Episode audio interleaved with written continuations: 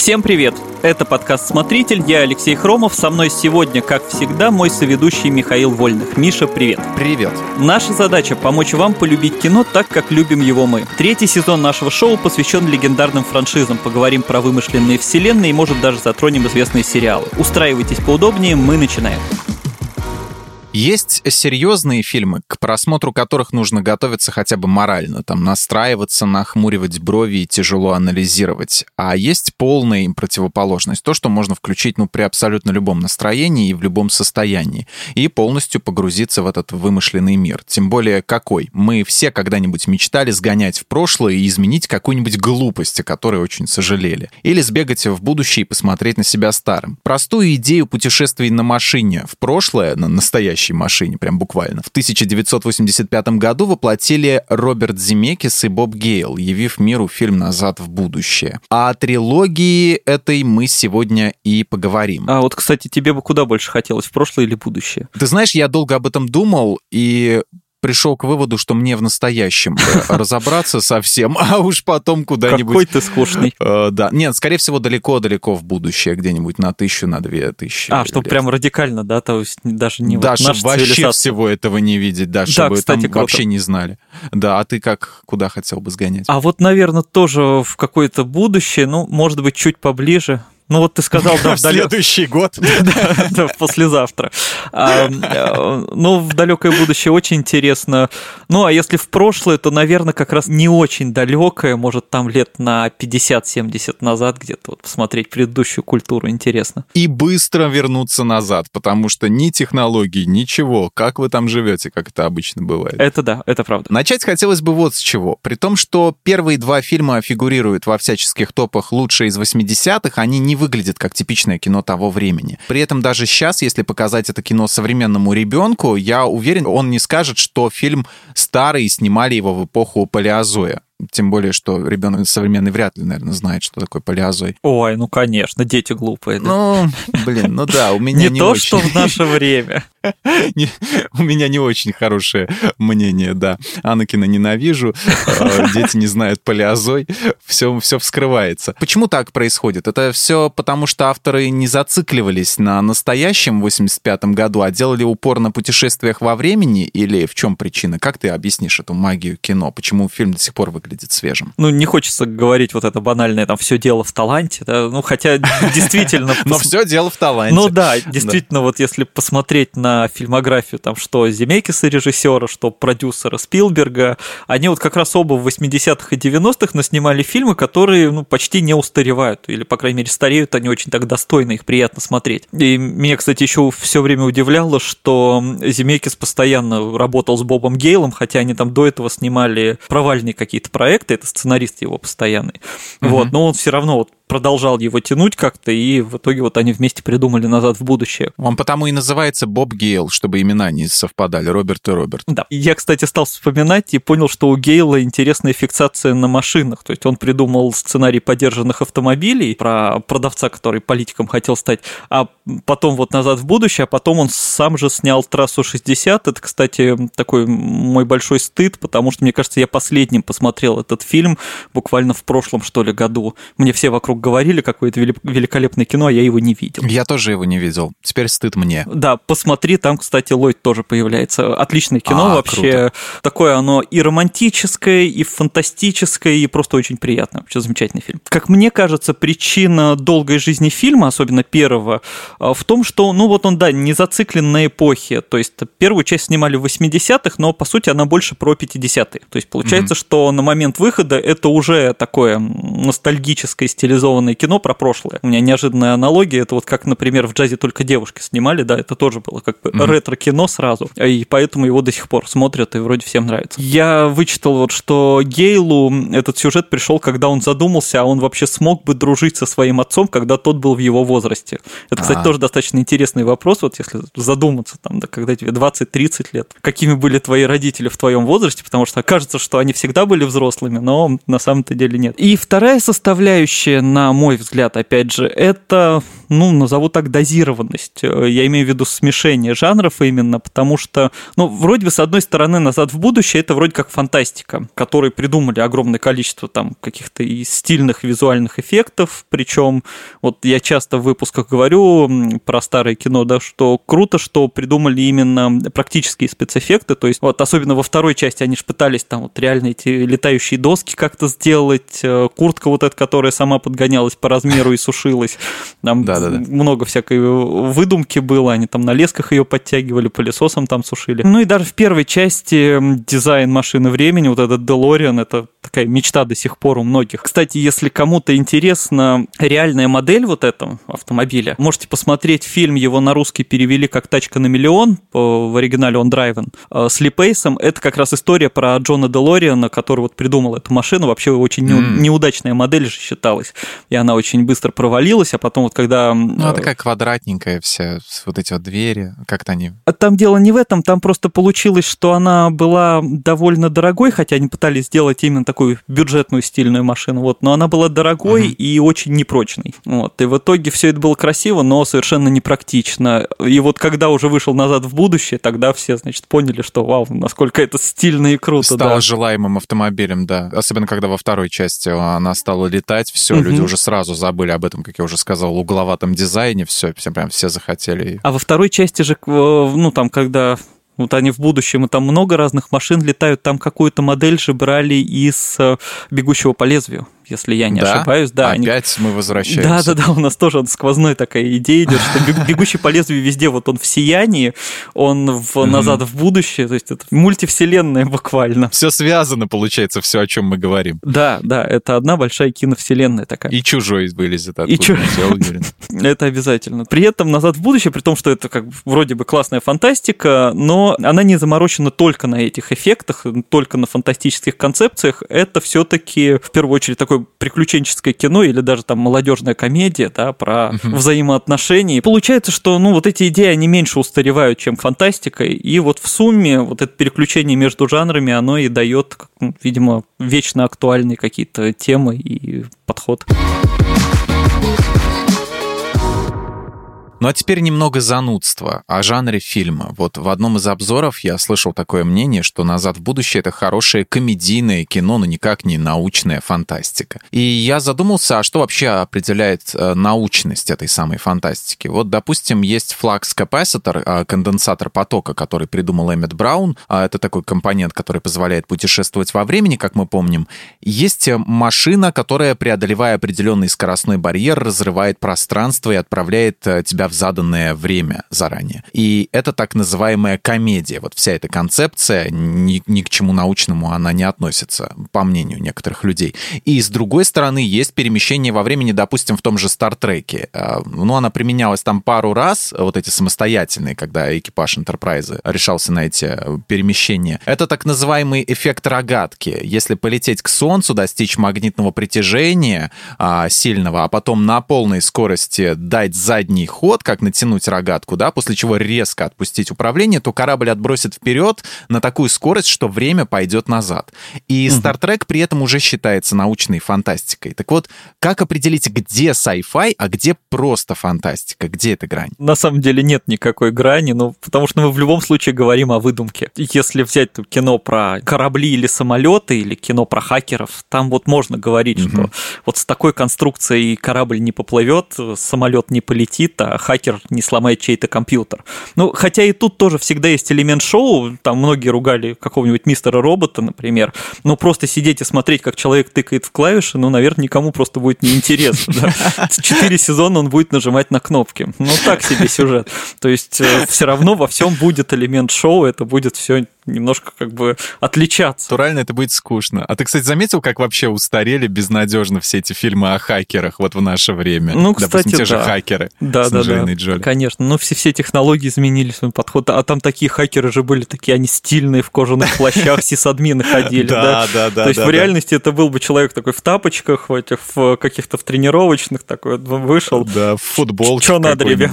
С пятнами от мороженого, да. Да, да. И какой-нибудь там газонокосильщик, тоже такие же темы примерно. Ну и по графике он тоже как-то не, ну, не очень сохранился Ну да, сейчас. Гастон Косельщик сильно в плане графики устарел, хотя в детстве меня впечатлил, конечно. Да, он крутой. Вот, ну и, в общем, если нужна научность и точность, ну, смотрите все-таки документалки. В кино всегда будет элемент выдумки и шоу. А здесь мы вообще говорим об изобретении, которое невозможно в принципе. Ну, или, по крайней мере, пока что невозможно. Там, давайте угу. так это пофантазируем. Поэтому вся разница лишь в том, ну, в какое объяснение вы готовы поверить, и, ну, вообще, насколько постарались авторы фильма или сериала придумать это объяснение или просто сделали произошло и произошло. Вот, для меня эталон истории про перемещение во времени – это фильм «Детонатор», ну, или «Праймер», он, да, в оригинале, его там еще иногда переводят как руководство. Вот, его придумал и снял математик, ученый, и поэтому там все очень четко. Но единственное, только по этой же причине, это фильм тяжело смотреть, он снят буквально на карманные деньги, кое-как. Вот, зато по сюжету там прям все замечательно продумано. И есть еще сериал «Тьма», в котором круто все структурировано, именно показано влияние прошлого на будущее и там будущего на прошлое. А в остальном, там даже Нолан пытался сделать «Интерстеллар» каким-то правдоподобным, приглашал ученых, но все равно, как мы уже обсуждали с тобой, там огромное количество допущений, потому что это кино. «Назад в будущее», ну, в принципе, тоже более-менее объясняет принципы перемещения во времени. Вот в рамках этого фильма там, да, есть какие-то конкретные приборы, изобретения, необходимые условия, какая-то скорость, энергия. То есть там все это расписывают. Конечно, это все фантастика, но почему бы и нет. И там, кстати, по изначальной задумке док в 55-м предлагал использовать энергию ядерного взрыва, и они вроде ехали на атомную станцию. Вот. Но потом что-то оказалось, что съемки слишком дорогие будут, если это придумывать, и заменили просто на молнию. Так что вот sci-fi, ну, наверное, он отличается просто тем, что он не очень серьезный. Ну, плюс еще, ладно, можно попридираться, вот там спорная так, трактовка влияния прошлого на будущее. Вот меня смущало, что Марти почему-то постепенно начинает растворяться. Вот эту логику я не понимал. То есть, ну, он либо есть, либо нет. Вот. Ну и мне вообще как бы субъективно мне больше нравится идея, что прошлое неизменно, как в сериале «Тьма», да, когда ты не можешь э, что-то изменить в прошлом, потому что оно уже произошло, ты можешь только поучаствовать. То есть, если ты в этом участвуешь, значит, это уже было. И все вот эти mm. попытки изменить прошлое, они просто как бы возвращаются к его созданию, к тому, что было изначально. Но в остальном, если условно сменить тон на более серьезный, ну, может быть, это было бы достаточно толковое фантастическое кино, но, скорее всего, довольно скучно, и кому это вообще надо. Но тут надо подчеркнуть, я в основном про первую часть, потому что со второй там начинается уже немножко буфанада вот это. Мне, конечно, она всегда веселила про там ответвления вот эти в будущем, там вроде все неплохо придумали, но с другой стороны, вот что во все времена у Марти родственники почему-то похожи друг на друга, и там сто лет назад его предок, который выглядит как он, женится на такой же женщине, как его мама, это уже, конечно, серьезно объяснять невозможно. Это уже чисто такое комедийное, причем вот на грани. Хотя мне, кстати, в юности вторая часть нравилась даже больше первой из-за того, что вот как раз мне там вот эти э, наслоения сюжета, когда они по два раза попадают в одно и то же время, и там mm-hmm. их двое-трое mm-hmm. одинаковых. Вот мне это очень нравилось. Мне казалось, что это очень как-то все умно и бодро так. Почему фильм работает и очень успешно, это невероятно классные актеры. А все, кто маломальски интересовался трилогией, знают, что на роль Марти в одно время пробовался актер Эрик Штольц, которого вы могли видеть в «Криминальном чтиве». Он там играл чувака, которому притащили Уму Турман без сознания. Еще в «Эффекте бабочки». Там он исполнил роль отца Келли. Это подружка Эвана, главного героя. На одном из переизданий на DVD Blu-ray можно найти то самое видео с Эриком Штольцем, ну, можно так назвать их кинопробы, в образе Марти Макфлая Макфлая. Штольц отличный актер, но на самом деле э, с ним фильм бы выглядел очень мрачным и серьезным, потому что у него было свое какое-то видение фильма, о чем он сам говорил создателям, и хотел вообще больше мрака. То есть, что вот он вернулся после своих путешествий во времени в 55 году в измененное mm-hmm. будущее, в измененный 85 год, и он по сути, пропустил всю свою жизнь, потому что вся его жизнь была другой. А, и ему интересно. придется вот это вот все наверстывать. Да, он проталкивал вот эту вот тему.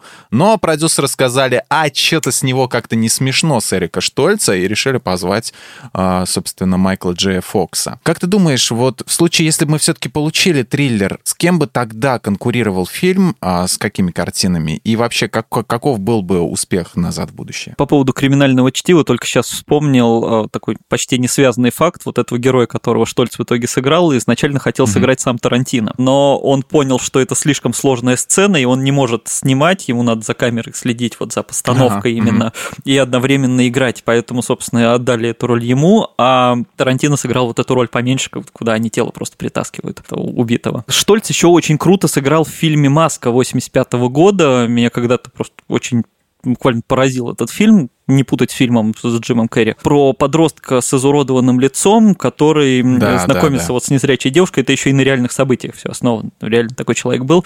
И вот в этом фильме великолепная есть совершенно сцена, она меня, может быть, почему-то больше всего даже зацепила, где он объясняет разные цвета с тактильной точки зрения.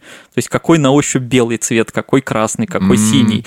Э, очень необычный подход, это действительно очень интересно. Да, Штольц э, классный драматический актер. Ну, я не знаю, что бы получилось из э, «Назад в будущее», если бы его оставили. Там причем как бы его не просто приглашали, с ним уже около месяца отсняли, значит, материалов, там чуть ли не треть материалов, значит, с этим героем. Вот, да, посмотрели, что что-то не клеится, и позвали Майкла Джей Фокса. На самом деле Фокса звали э, раньше, изначально. Его увидели в «Волчонке» еще, и он как раз вот был таким довольно популярным, но Фокс был занят, взяли Штольца, потом от него отказались и уже всеми силами выцепляли Фокса тоже. В итоге он снимался в основном по ночам и по выходным. И, как говорят, там уже из последних сил просто уже то есть человек вообще не отдыхал, там он днем снимался в одном месте, по ночам у них. И в итоге вот получилось вот так. Я вот просто задумался, что, может быть, в первом фильме поэтому очень много сцен, где все там вечером происходит, там вечером, ночью, что, может, потому что так удобнее было снимать. Из серьезных фильмов, если говорить там про конкуренцию, да, а, мне про 80-е просто сходу вспомнился только «Терминатор», Терминатор. Вот, и интересно, как бы назад в будущее, если бы конкурировал с Терминатором в прокате, да, было бы довольно странно. Но интереснее, вот я когда искал фильмы 80-х про перемещение во времени, я понял, что как раз тогда стали снимать много подросткового кино на похожие темы, то есть это и первые приключения Билла и Теда, это конец 80-х же, да, и такой подзабытый да. полет навигатора, который я когда-то просто обожал, там про инопланетный корабль, который, собственно, мальчишку тоже переместил, значит, в будущее. Вот, так что, ну, трудно сказать, как бы восприняли серьезную версию «Назад в будущее». Мне кажется, хуже, потому что его бы как раз стали разбирать с точки зрения логики, а не каких-то эмоций и веселья. Но показатель того, что все сделали правильно, то, что вот первый фильм, он задал буквально очередной тренд на молодежную фантастику. Я как-то мельком упоминал в выпуске про «Властелина колец» историю с Криспином Гловером, исполнившим роль Джорджа Макфлая, отца Марти. А во втором фильме он не стал сниматься, потому что, по его словам, ему предложили ставку меньше половины, чем у исполнительницы роли мамы Марти Лей Томпсона и Бифа Тома Уилсона. Но Змекис и Гейл решили, что Джордж должен быть во второй части, и поступили следующим образом. Они взяли маску, с помощью которой состаривали Джорджа Макфлай, ну, то есть это тот грим, и налепили ее просто другому актеру, Джеффри Уайзману. В результате у него получилась неестественная челюсть, скулы, и своей игрой он попытался пародировать скорее Криспина Гловера. Вот, особенно неестественную челюсть можно увидеть, э, когда вот в этом эпизоде, где Марти стоит на лестнице в 55-м году, ну, во второй части ага. уже, вот, и разговаривает с Джорджем и мамой своей, с Лоррейн. Там прям видно, что это уже другой актер, но, наверное, раньше это было не так заметно, потому что я все время думаю, что эти детали на VHS и на старой пленке были не так хорошо видны, и сейчас с появлением Blu-ray мы можем все разглядеть. И на старых телевизорах еще не забывай. Да, да, да, да, да, с телевизоров вот именно что важно. То есть я все время вот сейчас я пересматривал версию на Blu-ray и как-то, ну, во-первых, я получил колоссальное удовольствие, и до сих пор, вот в этом вот э, момент, когда он попадает в будущее ага. и произносит эту фразу «the future», и вот прям вот дыхание перехватывает, как, как вот прям вот при первом своем просмотре. Вот такого вот я еще не видел. Да, и действительно очень много всяких вот этих вот э, можно деталей заметить, но вот иногда и попадается, и вот то, что не планировалось, чтобы, чтобы мы детально рассматривали. всякие маски.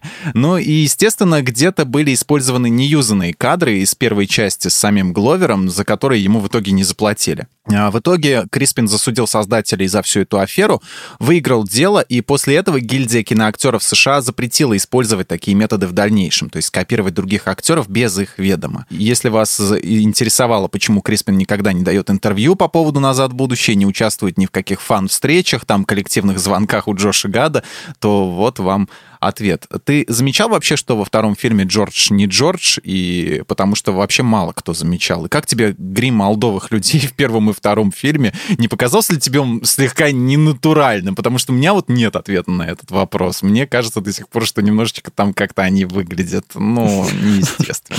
Я тогда же в подкасте говорил, что я по молодым годам и подмену девушки Марти даже не замечал. То есть они, а, они же да, просто пересняли те же сцены с другой актрисой, а мне казалось все как ну, надо. Да, да, да, Он включил та же сцена, та же, как даже и не вдумываешься. И вот подмену Гловера я тогда точно не заметил. Ну, тем более он там не центральным персонажем был, да? Ну да, потом уже всмотрелся, понял, что это кринжово довольно. А там тоже интересно по поводу нецентрального персонажа. Ну, как говорят, из-за того, что Гловер отказался сниматься, сюжет, собственно, второй части и переписали. Когда Марти попадает в альтернативный 85-й год, говорят, что его отца убили. И вот убили его именно потому, чтобы не давать ему просто лишних сцен больше, чтобы он не появлялся. А-а-а. В сценах с будущим у него же тоже барахлит прибор, который спину поддерживает, да, или как-то который ему помогает да. двигаться, и он в какой-то момент вверх ногами залетает, и тоже да. снимали так специально, чтобы зрители ну, не так всматривались в его лицо. Не разглядели, да. Да, за что он достаточно странно выглядит. Вот. А в третьей части, да, уже, собственно, его переделали в Фокса, потому что, ну, по логике всех предыдущих частей, собственно, этого Шеймуса, его далекого предка, должен тоже был бы играть он, вот, но переделали да. это уже на самого Мартина, на Фокса, да. Ну, для разнообразия помогает, да, тоже. Безумие началось, хотя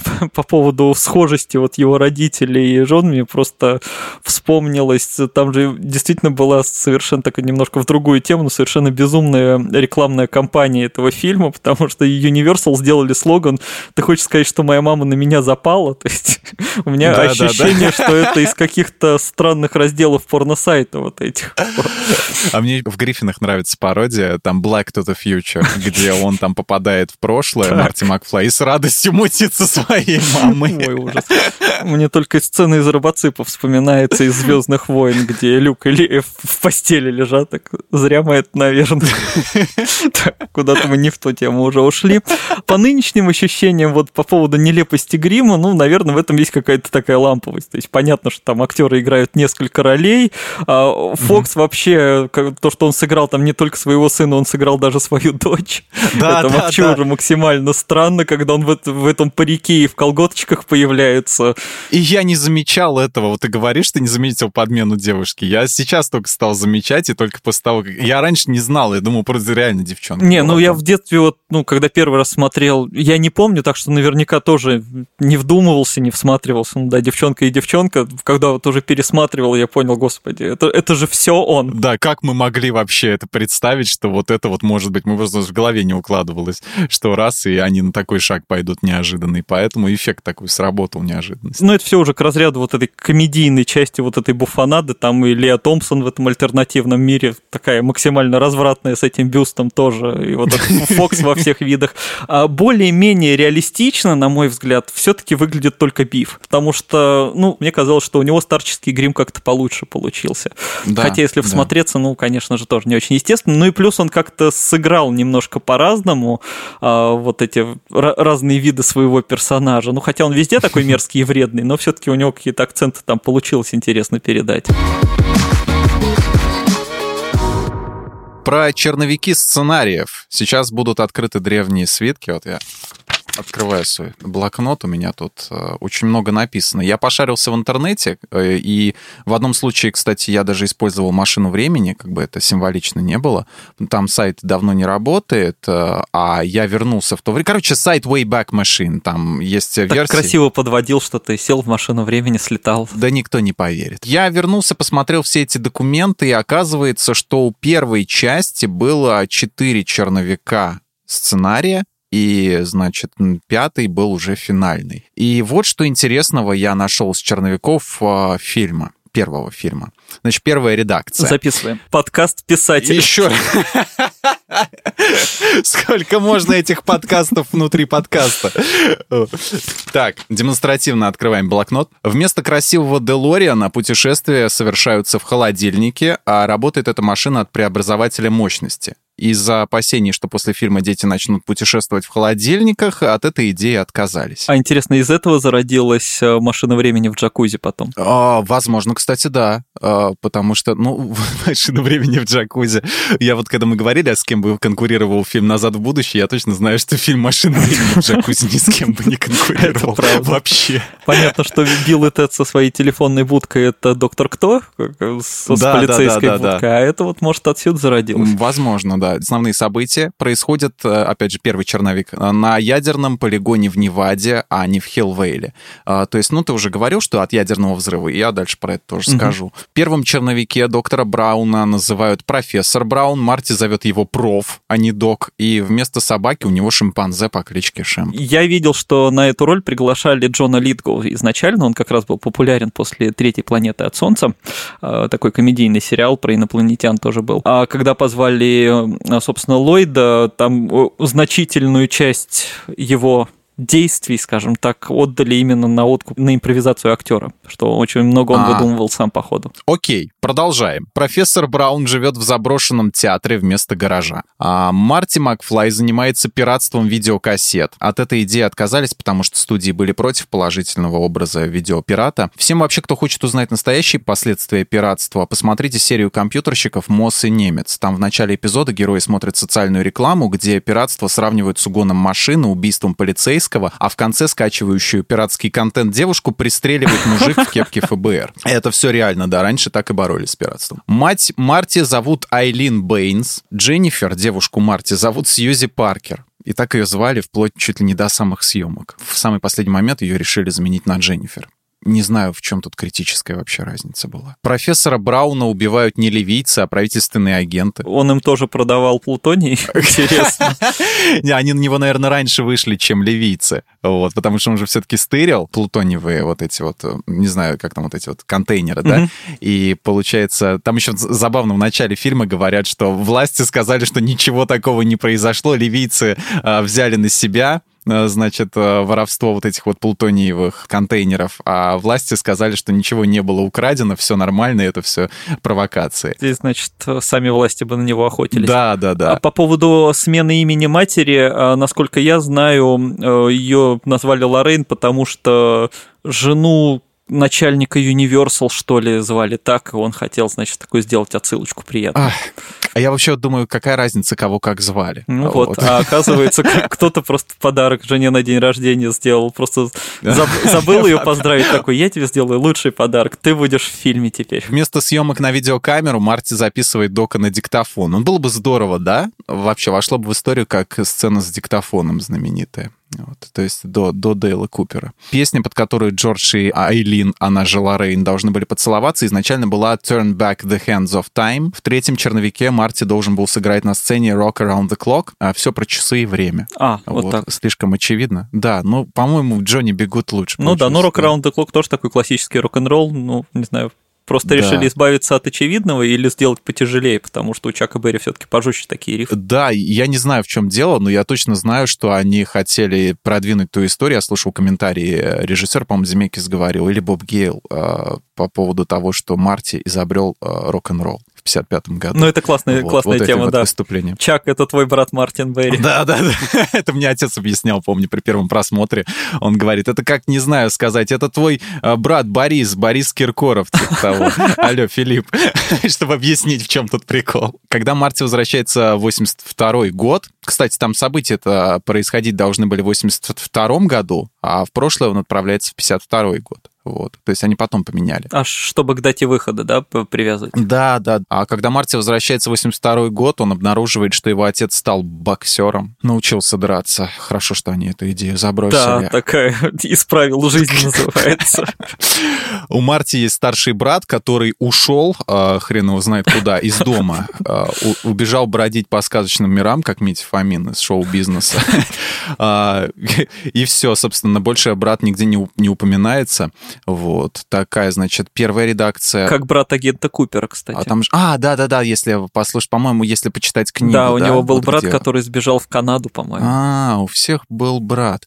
Мы теперь еще больше параллелей найдем с Твин Пиксом. А, все в нашей вселенной сходится, и все воедино связывается. Значит, третья редакция. Вторая что-то там не уч.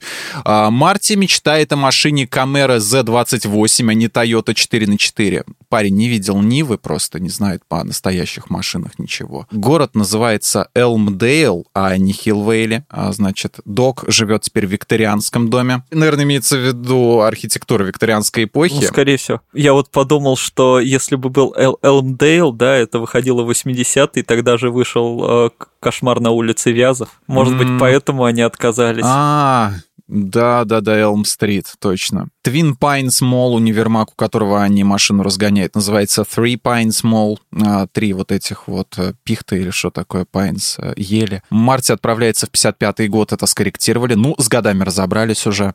Трусы у Марти красные, а не фиолетовые. Это, это важно. важно. Изначально были. Да, в красных труселях. А, у Лоррейн только один брат, больше никого. Они все вот это семейство, которое мы видим а, в 55-м году. Лоррейн собирается на танцы с Бифом, таки собирается. Вечеринка «Волшебство под водой» называется «Весна в Париже». Видимо, чтобы Париж не имитировать и вообще угу. к чему тут Попроще чертовой сделать. матери Париж.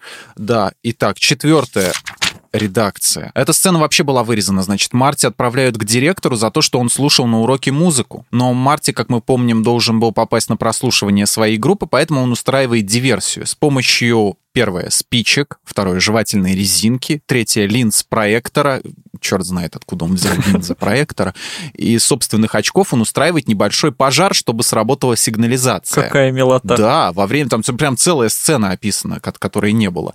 А во время своего побега он встречает своего друга Уиза, который был прописан в сценарии, он там реально был персонаж, просто его потом выкинули а, в последующих редакциях. Хватает его скейт, так же, как потом заимствует доску в прошлом и будущем, и сваливает. Это вот изобретательность, а, как примечает а, чувак, который делал вот обзор вот этого всего четвертой редакции сценария, вот эта вот сцена, она указывает на то, почему Док и Марти сдружились. А, ну, собственно, из-за изобретательности его. Mm-hmm. Еще там был момент, где, ну, в первой части, где Марти говорит Лоррейн и Джорджу после танцев на лестнице, если у вас когда-нибудь будет ребенок, он случайно подожжет ковер в гостиной, вы его не сильно ругаете.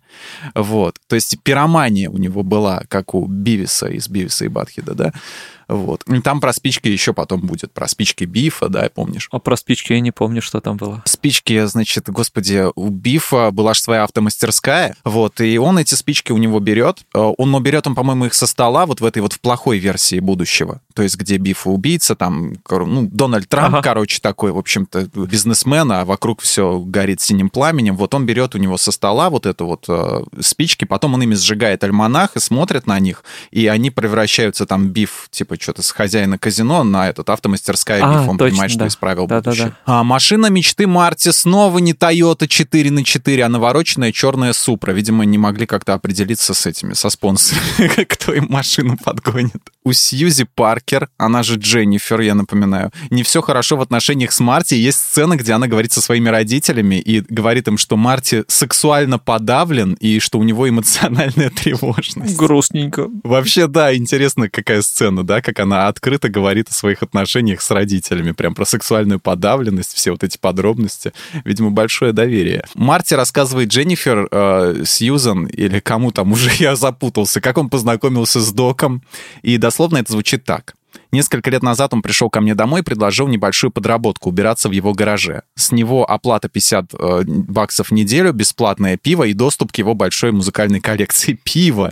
У нас э, алкоголик Марти вырисовывается. Так, алкоголик, пироман, э, проблемы с сексом. Пират. Пират. Действительно мог триллер получиться на самом деле. Это как вот Рик и Морти, да, то есть вот эти разные версии Морти и Рика э, в разных вселенных. Он, да, там получился такой с повязкой повязкой на глазу, в общем-то, хар-хар, пират такой с попугаем на плече. И вот тут непонятно, как именно Док оказался у него дома. То есть по сценарию он просто оказался. Вот он рассказывает. Может быть, поэтому и вырезали. А может, потому что, типа, оставили простор для творчества, типа, сами додумаетесь. В той же сцене Марти упоминает... Сейчас мы здесь на часы должны уже посмотреть. В той же сцене Марти упоминает, что Док был одним из лучших физиков-ядерщиков в свое время. И во всем фильме не говорится, в, в какой области науки работал Эммет Браун. В третьей части он говорит, что меня интересуют все науки. Но вот именно указание, что он физик-ядерщик, объяснило бы многое. Слушай, а ты же недавно пересматривал фильм, да? Да, да. Вот э, я несколько раз попадал, я просто смотрел его там несколько лет назад, наверное, последний раз, угу. попадал на такое упоминание, что в фильме не говорят его имя доктора Брауна, что он всегда док или там Браун, вот, и где-то видны только инициалы, и что только потом как-то там всплыло, что он Эммет. Вот, но у меня ощущение, что везде его произносят, ну, потому что я его наизусть знаю.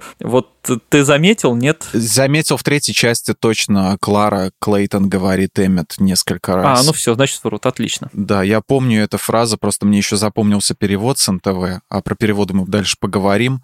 Вот, там, в общем-то, помимо, ну, андреевским голосом произнесенного «мозгляк», который я запомнил на всю Мозгляк. жизнь, потому что больше этого слова, да, я не слышал нигде. Ну, он стреляет, когда Буфорд ему по под ноги, и говорит «пляши, мозгляк». Да, когда типа чикен вот это. Ну, когда он танцевал. Да, да, да. Продолжаем четвертый сценарий, э, четвертую редакцию. Марти должен был спрятать Делориан не в кустах, а в гараже только что построенного дома Макфлаев. Детально прописаны все маленькие конторки в сквере возле башни с часами, например, вывеска у travel-агентства гласила «Незабываемые каникулы на Кубе». Вот, это, это такие шутки. В 55 году, а, я не помню, там уже революция случилась понял, или нет. Да. В кафе в 55 году Марти пытается расплатиться двадцаткой долларов за чашку кофе, которая стоит 5 центов. Лу, хозяин кафе, говорит, что у него нет сдачи и спрашивает, откуда вообще у школьника может быть 20 долларов в наши дни. Некоторые вещи пришлось вырезать, так как они были затянутыми, как мой список, который я сейчас зачитываю. А, во время ужина в доме Лоррейн по телевизору должна была идти реклама, вот мне понравилось, в которой хирург после операции закуривает и говорит, после трех тяжелых операций на легких я люблю расслабиться и затянуться своими любимыми сигаретами, сэр Рэндольф. Вот, типа, они успокаивают мои нервы. И эта фраза потом звучит, это Лоррейн произносит в машине с Марти, говорит, что э, сигареты успокаивают мои нервы, типа, полезны для кровообращения. А, когда Биф с бандой заходят в кафе, скинхед, э, член банды Бифа в клетчатой желтой рубашке, коротко стриженный, должен был произнести, смотри, Биф, какие у него кроссовки. Он возомнил себя лепреконом, в зеленый их выкрасил. Но, видимо, из-за того, что кроссовки все-таки в итоге были белыми найками с красной полоской, а фразу заменили на «смотри, у него спасательный жилет, придурок думает, что утонет. И прозвучала она повторно сразу после такого же замечания Лу, хозяина кафе. В итоге получилось, да, забавно. Ужин у Лоррейн в 55-м году точно такой же, как у Макфлая в 85-м. Когда Марти впервые встречает Дока в 55-м году, он э, не выходит со странной штукой на голове, которая читает мысли. У него дома в это время происходит большая вечеринка с девчонками. С кем-то он пытается мутить. А Марти подглядывает, когда тот ему э, закрывает дверь перед ним, говорит, я ничего такого не знаю, это все бред. А, и он видит, как э, док э, шепчет какой-то даме что-то на ухо, а она в ответ, э, значит, отказывает ему что-то и кидает бутылку ему в голову. Как мы помним, Марти сексуально подавлен, поэтому да. Да, поэтому он подглядывает, что там происходит. И док, у дока тоже большие проблемы. Вообще это как бы о сексуальных неудачниках да, могла, была, да. могла быть франшиза. Поэтому машину времени изобретают. Вот, и именно в этот момент, после удара бутылкой по башке, ему приходит идея вот этого флакс-капаситора. В конце он с унитаза упал или что? В итоге, да. Вот. А здесь он, типа, в оригинале должен был сказать, как в Робокопе. Этот bitches leave. Вот, все это самое. Что в итоге, кстати, и было. Примерно сказ. Я все ждал, блин, как бы хорошо бы это, когда Марти входит в этот, а, где Биф в бассейне с девчонками лежит, вот, и говорит, вечеринка закончена. Я думаю, как бы клево звучала фраза из Робокопа bitches leave. В чемоданчике Дока Э, в 85 году был виден фен. Его позже использовал Марти как, э, по этому сценарию, по четвертой редакции, как тепловое оружие, когда угрожал Джорджу Макфлаю под видом пришельца Дарта Вейдера с планеты Вулкан. То есть он не просто на него плеер направил, mm-hmm. а фен. Говорит, у меня тепловое оружие. И там было вырезано дофига из речи Марти, там было очень много отсылок к «Сумеречной зоне», к «Баттлстар Галактике», но получилось э, длинно, длинно, как и мой список. И, и оставили только Дарта Вейдера. Да, они оставили Дарта Вейдера с планеты Вулкан. И непонятно, кстати, как он вырубился потом, Джордж, а он там его усыпил. Своим скучным рассказом. Да, да. Не, ну как бы Джордж любил скучные рассказы, как бы, ну он, бы, он сам писал фантастику, так что его попробуй усыпь, он сам, он сам тот еще задрот. Когда док прикидывает варианты, как можно отправить Марти назад в будущее, чтобы набрать нужную скорость, он предлагает приделать сзади машины турбину и Первое — проехать над Ниагарским водопадом. Второе — прорваться на полигон ядерных испытаний, дождаться взрыва бомбы, чтобы набрать скорость за счет взрывной волны. А, это вот когда... Это ты уже говорил, да? То есть то, что они вначале вот к такому Ну да-да-да, и там слишком это дорого все получалось. И третье — ехать по дороге и ждать, когда в тебя просто шарахнет молния. Вот что они в итоге сделали. Но они знали, когда она точно шарахнет. Еще немного осталось. Лоррейн списывает у одноклассника на тесте по истории, очень важно. А, Джордж говорит Марти, что писать рассказ рассказы его вдохновил отец. Про отца мы там дальше вообще ничего не знаем, и его потом никогда не появится. Полная фраза Дока про видеокамеру звучит так. Удивительное устройство. Не могу поверить, что она сделана в Японии. Позже про японскую технику все-таки было в третьей части сказано, про то, как когда они вот эту машину чинили, захороненную под кладбищем. Mm-hmm. Вот он говорит, запчасти, говорит, только японские. Хрень какая-то. А Марти ему говорит, ты что, говорит, лучшие, лучшие вещи в Японии делают, лучшую технику. Ну да, но это актуальная для США шутка, потому что в 50-х у Японии как бы было не очень ну, после, не было да, ничего. после войны, да, да, к 80-м они стали главными поставщиками. Биф в конце погони за Марти тормозит перед поездом, а не врезается в машину с навозом. Так же, как Марти в третьей части мог врезаться в Роллс-Ройс, когда Нидлс при- предложил ему погоняться. Про Нидлса я должен сказать. Я пересматриваю и думаю, блин, думаю, вот это какой-то родственник Фли, по-любому. А это вот, он и из, есть. Из, из Red Hot Chili Peppers. Я не понимаю, он всегда выглядел на 45 лет, потому что как он, как он не меняется со, с возрастом, я, я не, не знаю. Мне сейчас представилось, да, что вот открываешь его детские фотки, у него такое же лицо. С такой же, это, да, прощелиной между зубами, с таким же этим, с прической такой чудаковатой. У семейства Макфлаев появилась горничная Берта, это очень смешно. Там они прям живут в такой семье, как, знаешь, в этом, блин, из «Унесенных ветром».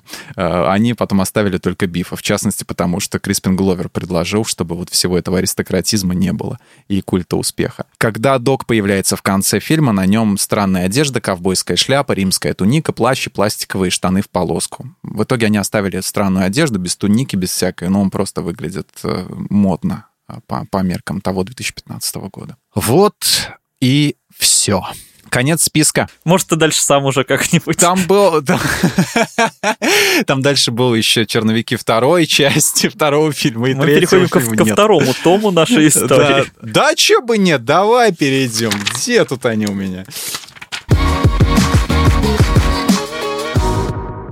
Я помню, как первый раз посмотрел на кассете второй фильм. У меня был отличный магнитофон, но покупные кассеты он воспроизводил почему-то с переменной нецветной картинкой. Я не знаю, как объяснить этот эффект. То есть вот просто в миллисекунду черно-белое сменяется цветной. И ты не поймешь в итоге, какой ты фильм смотришь. Вроде цветной, а вроде черно-белый. Это разница форматов PAL и NTSC, скорее всего. Я этого в детстве застал, изучал. Там у них какая-то скорость или частота кадров или что-то было там отличалось. И, в общем, от этого, да, некоторые видеомагнитофоны нормально работали, а некоторые начинали то скакать, то свет пропадать, то еще что-то, в общем. Да, вот не угадаешь. А у кого-то вот прям все покупные кассеты производил нормально, и только когда я давал кому-то свое записанное что-то с телека, у них это все как-то там тоже не цветное было, в общем-то. Фигня всякая. Хорошо, что кассеты ушли в прошлое, лишь бы не вернулись обратно. И через эту полуцветную картинку я тогда увидел то будущее, которое всегда хотел увидеть. В общем, голограммы на улицах, разноцветная вот эта блестящая одежда, технологии, машины летают. И тем было больнее падать, когда я увидел потом третью часть, где наши герои уехали далеко в прошлое с отстойными технологиями, салунами, ковбоями и без Pepsi Perfect. Я читал, что вторую и третью часть планировали снимать вместе, э, ну, в два фильма воедино. Сценарий назывался «Парадокс». Ты думаешь, так было бы лучше? Ну, их в итоге и снимали вместе, ну, если точнее, подряд. Да, изначально сценарий был как бы общим, но второй фильм и так перегружен слишком перемещениями во времени, поэтому лучше, конечно, сделали, что разделили их на два отдельных. Ну, хотя третий фильм там уже больше ругали, ну, потому что так история уже все прям на убыль пошла. Да, уже. да, да. Ну там просто до рассказать оставалось немного. Да, да, да, вот эти немножко самоповторы. Ну, на, хотя на самом деле назад в будущее, вот как мы там обсуждали как-то «Чужих», например, да, тоже построено по классической структуре трилогии. Есть первая часть установочная, а, есть вторая, которая больше динамичнее, объемнее, и есть третья возвращается к первой, к началу по структуре, угу. но там добавляет что-то несколько иначе, меняет правила. Про это все очень хорошо рассказывали в фильмах «Крик». Они там в каждой части объясняют, как снимают продолжение. Собственно, в третьей части «Крика» объясняли, как работает трилогия. Ну, в итоге, да, их вот разделили и снимали просто один за другим. То есть, как только закончили вторую часть и отправили на постпродакшн, то есть на озвучку, монтаж, там вот это все, сразу же стали снимать третью. И там какие-то были дичайшие темпы работы. Земекис чуть ли не каждый день мотался между площадкой и студией, то есть они день работали с актерами, потом он куда-то ехал или летел командовать монтажом и вот этими техническими частями. То есть это реально все происходило параллельно. Вот. Насчет названия «Парадокс», ну тут дело скорее просто в рабочих заголовках, да, когда фильму там до релиза дают какое-то пробное название, потом по результату его додумывают, меняют, я так иногда со своими обзорами поступаю, меня за это редакторы дико ругают. Говорят, что в статье надо сначала придумать заголовок. Я говорю, так я ж не знаю, что я там напишу еще. Я в процессе может все еще измениться. Да, заголовки это боль головная. А иногда названия меняют, кстати, ну вот сейчас особенно из соображений секретности, чтобы лишний раз, значит, не палиться, что снимают какой-то ожидаемый фильм, его там называют какой-то. Тем более сейчас интернет, а спалиться очень Да, легко. да, да, и вот они, значит, его снимают под каким-то другим названием.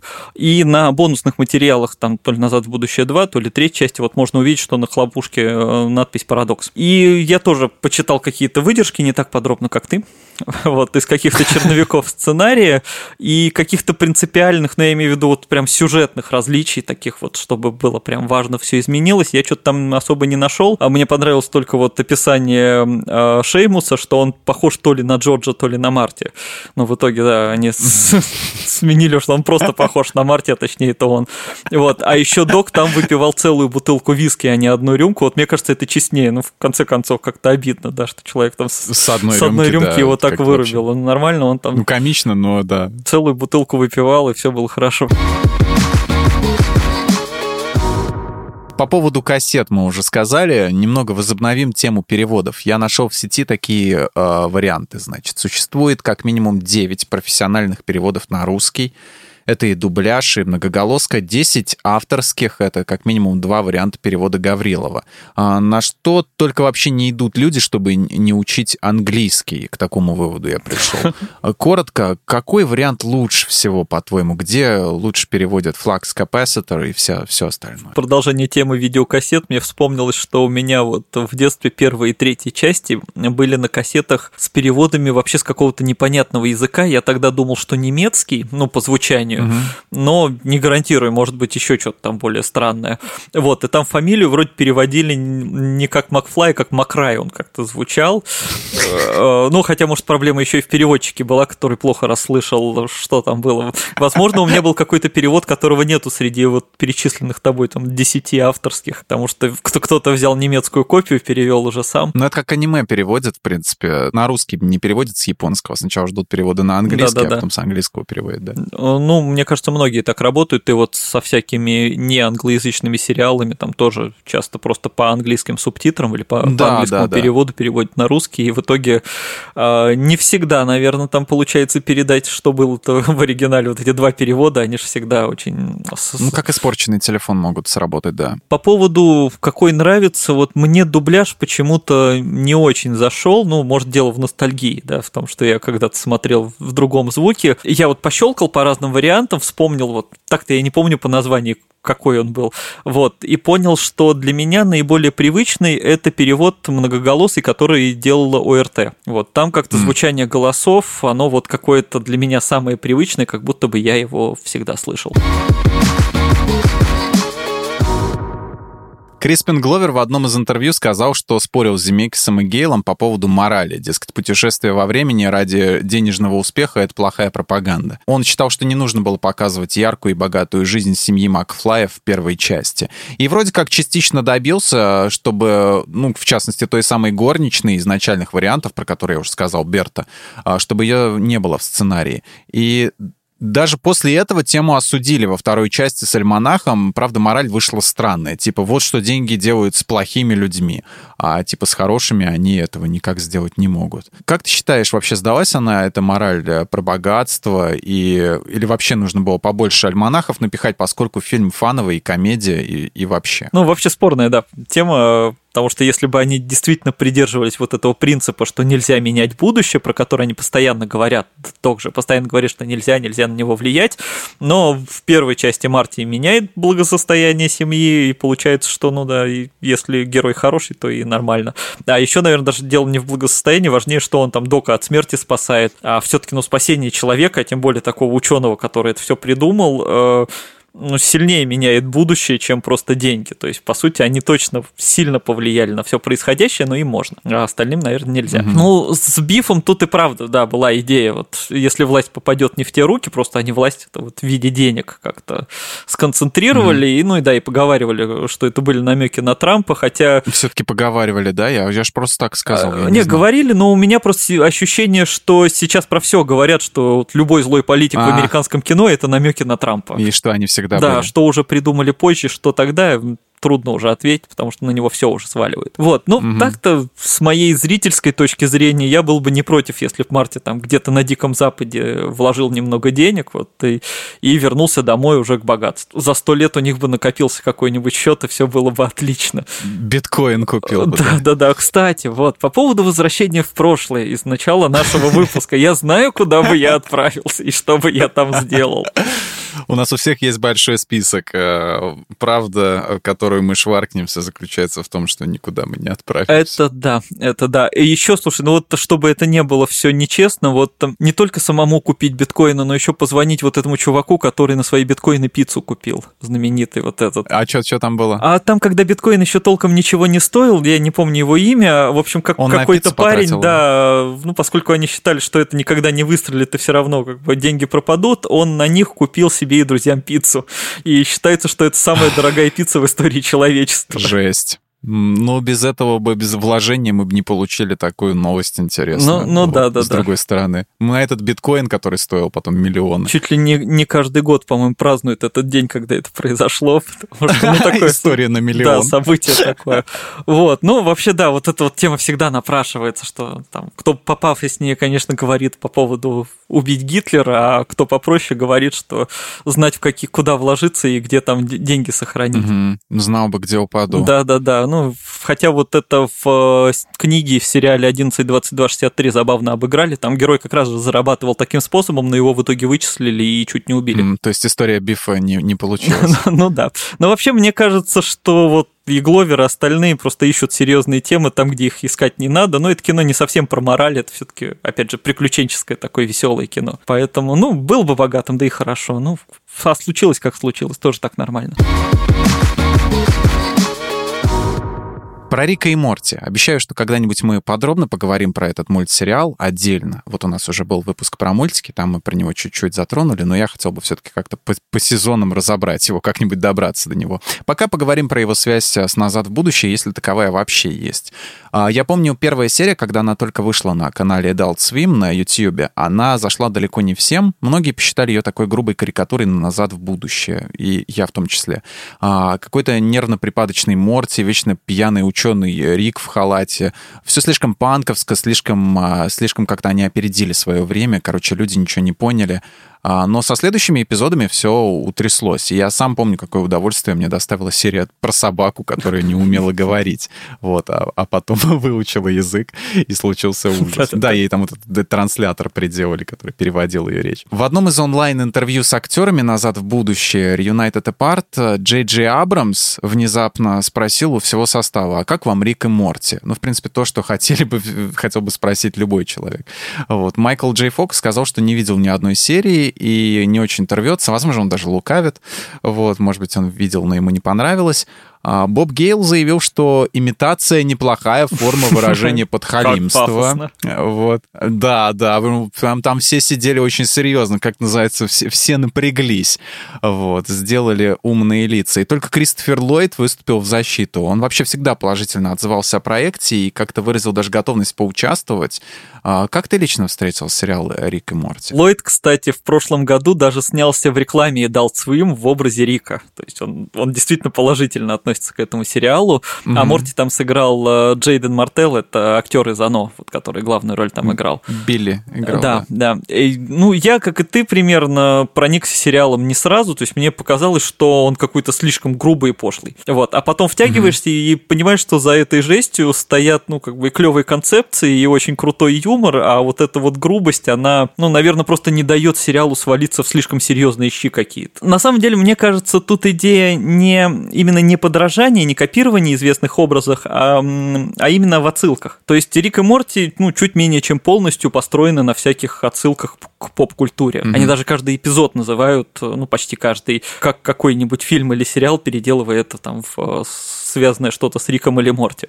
Ну, естественно, как mm-hmm. бы они взяли для визуала одну из самых запоминающихся парочек вот из классической фантастики. Причем здесь же есть очень крутая ирония, потому что в Рике и Морти буквально, по-моему, до четвертого сезона э, в сюжетах не использовали путешествия во времени. То есть они говорили обо всем, о мультивселенных, о друг пришельцах и так далее, а путешествия во времени они не трогали. Ройланд и Харман говорили, что это слишком э, сложно, во-первых, а во-вторых, эм, что все хорошее хорошее про это уже наснимали. Ну, потом, конечно же, они свои же, ну, да, свои да, же да, правила логично. нарушили. Ну, естественно, что еще, от них еще можно ждать. Поэтому я к нему отношусь очень положительно. Ну, там можно бухтеть уже к концу вот типа последние сезоны были хуже первых или не были, но объективно это не оценишь, потому что смотришь все подряд и просто, ну, может быть, это не так неожиданно уже. Ну, по-моему, классный сериал и действительно на уровне хорошо держится даже. Да, его спустя время надо будет просто к нему как-то вернуться и посмотреть уже непредвзятым взглядом, наверное, потому что он сейчас, он текущий сериал, он продолжается и будет продолжаться. Вот, поэтому, когда уже все снимут, э, тогда вернуться, посмотреть от и до и распределить, какие серии были хорошие, а какие нет, как есть этот вот чарт, таблица эпизодов Симпсонов. Угу. То есть, лучшие и худшие. Да, лучшие и худшие, может, ты видел. Там прям вот видно, что к концу уже, где-то к 20 сезону, представьте только себе, к 20 сезону или там к 30 сколько их угу. там уже наснимали, да, там уже прямо вот это самое не выше среднего не, опуск... не, не поднимается. Очень незаметно в начале 90-х годов прошел мультсериал, хотя, наверное, для меня незаметно и для жителей нашей страны, потому что у нас его, по-моему, не показывали. А, показывали его по телеку, но я видел его как-то по утрам рано где-то, когда я в ночную mm. работал еще, было в моей жизни и такое. Вот, и по утрам там что-то я заканчивал работать, и по телеку как раз э, шел мультсериал «Назад в будущее». Но, судя по времени, mm. это не прайм-тайм. Вот ты первый человек, э, которого я знаю, который посмотрел этот э, мультсериал. Что ты про него можешь рассказать? Я, кажется, уже как-то упоминал, что в 80-х и 90-х мультсериалы снимали вот по всем популярным фильмам, ну и большинство этих мультсериалов очень быстро проваливались. То есть были мультики про Эйса Вентуру, про Маску, кстати, потом у них был еще кроссовер между собой. Да, совершенно неожиданно. Э, был мультсериал «Планета обезьян», там Джуманджи, «Освободите Вилли», Бетховен, Рэмбо, Робокоп, и там можно до бесконечности по волчонку тоже мультсериал снимали. Ничего из этого не смотрел. Их бесконечное Классно. количество. Я в какой-то момент задумался, что нужно бы повспоминать, думал, там, ну, штук 10 наберется, когда я что-то вспоминал 25 или 30, я решил, что пора останавливаться, потому что ну, невозможно. В общем, действительно, вот почти по любому известному, там, особенно молодежному какому-то фильму, по-моему, снимали потом мультики. Вот. «Назад в будущее» мультсериал создавали под присмотром Боба Гейла, вот, и он сделал, значит, самое главное и полезное, он потребовал, чтобы в проекте участвовал Кристофер Ллойд. Он же предложил идею, что это был бы не просто развлекательный мультик, а был бы какой-то образовательный проект. А, и там вначале вот эти вставки были, да? да? да. эти, которые какие-то обучаю, обучающие, или в конце? Да, серии? там э, Ллойд появляется в образе Дока и показывает всякие научные эксперименты или рассказывает интересные факты. Галилео. Да, ага. да, такая вот версия из 80-х, 90-х.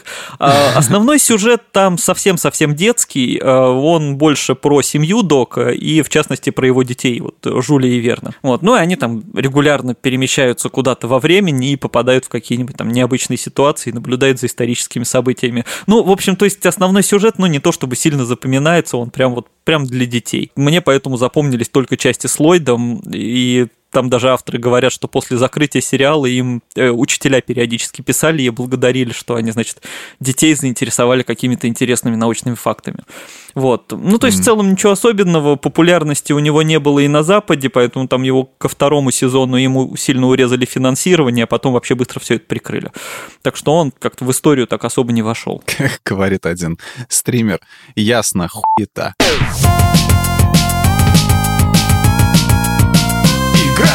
Игратель! Ты сказал, что по знаменитым фильмам снимали сразу же мультсериалы делали. Позже эта мода перешла на видеоигры, но и в 80-х ее тоже практиковали, и как-то выходила игра на Nintendo, не помню, как эта приставка называется полностью, на NES. NES У да. нее то, что нам привезли, привозили в начале 90-х под вывеской Dendy, китайский клон Фамикома, вот, э, этой самой приставки. Выходила игра по «Назад в будущее» от компании LGN. LGN занимались выпуском и таких фигурок, всяких Action Heroes. Там, кстати, фигурки были из Дюны. Ого. Вот, там прикольно такой стинг есть, да. Вот. А, Я... из Дюны именно из киношной, да? Да-да-да, линческой. Вот, там прям... А стинг в трусах там? Нет, он в одежде в этом, в стилсьюте. Как так-то? Я не знаю, по, по, при том, что он вообще, по-моему, наружу не выходил. Он там всегда был то голый, то еще как-то. По-моему, он там в вот, стилсьюте вот, вот. и не был, да. Ему зачем на улицу-то выходить? У него и вода и так есть. Вот. Э, а в Дюну опять ушли. А этот... Вот и помимо этих игрушек, они выпускали, собственно, и игры на Nintendo. И не очень успешно. И вот одна из игр была, где Марти выглядел как какой-то ну, непонятный человечек, который а, постоянно ползет куда-то вверх, а, ему, ну, он должен собрать на этом самом, на, на локации все часы. А, вот такие вот какие-то напольные или какие-то такие маленькие миниатюрки. Ему в этом мешают девушки с хулахупом, какие-то чуваки, которые несут стекло, вот, э, и, и еще кто-то там, в общем. Иногда там можно даже на скейте покататься. Это все, чем, чем похожа игра, собственно, на фильм.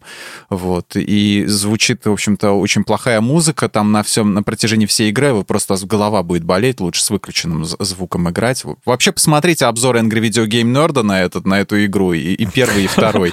Там очень смешно, и, в общем-то, все, все поймете. Эта игра не должна была существовать. По «Назад в будущее» выходило очень много игр и много плохих, а хорошие начали выходить уже в наше время. А, в одиннадцатом году, по-моему, вышла игра от Telltale Games, про которую я как-то уже говорил. Это квест а, который, в принципе, продолжает э, события оригинальной трилогии, что случилось после. Там вам надо, надо будет найти Дока Брауна.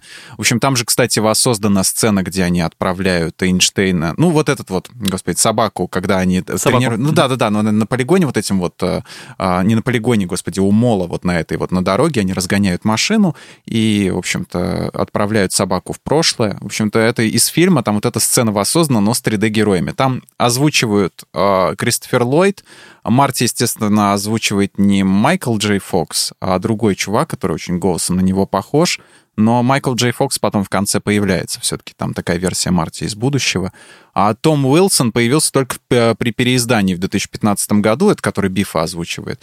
Вот. А переиздание вышло только на консолях. На ПК не вышло. Я играл с фейковым, в общем, Бифом, которого озвучил какой-то no name, черт знает кто. Вот. Ну, голоса нет, голоса хорошие. Это я так э, ворчу. В общем-то, тогда никто не мечтал в 80-х про то, что будет, будет хорошая игра, потому что получали вот, ну, Марти, который э, спотыкается об девочек с хулахупом, да, и только, считай, э, в десятых годах, в 2010-х, вот уже когда будущее по вселенной назад в будущее, да, куда они отправились, наступило, вот, собственно, мы по -по получили то, то, чего все тогда и хотели. Я вот прочитал про игру 80-х годов, да. вот эту плохую, значит, что Боб Гейл назвал ее одной из худших игр в истории. Да, да, а он потом, кстати, в интервью и ссылался на этот обзор, э, который я советую о ВГН. Вот, возможно, он через него и узнал про эту игру, потому что ему, скорее всего, фанаты начали писать, и тогда писали, я, я уверен, по поводу того, какая плохая это была игра.